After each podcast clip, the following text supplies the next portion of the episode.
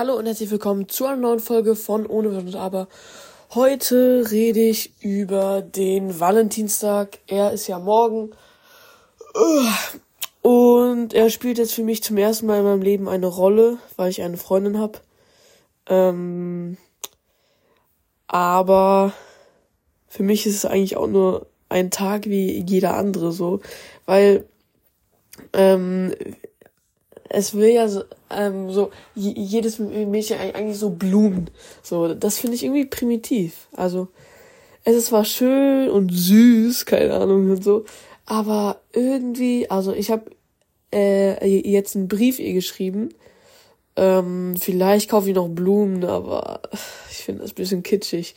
Briefschreiben kommt schon so an Grenzen. Also, ja, aber schreibt mal in die Kommentare, ob ihr eine Freundin habt. Also es kommt halt darauf an, wie äh, alt ihr seid.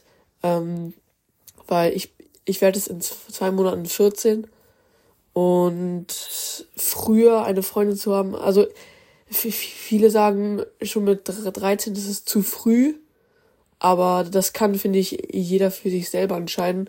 So, weil ähm, jeder ist verschieden reif, also kommt drauf an, äh, was man unter reif versteht. Also wenn ich mit äh, meiner Freundin jetzt ähm, äh, bin, dann bin ich nicht so, wie wenn ich mit Timon dann bin. Also da sind wir noch mal ein bisschen krasser. So auch vom Wortschatz her und wie wir reden und was wir reden. So. Also ihr könnt euch wahrscheinlich schon vorstellen so. Und da bin ich dann eigentlich eine komplett ähm, äh, äh, eine komplett verschiedene Person. Digga, dieses A. Fuck mich gerade ab. Egal.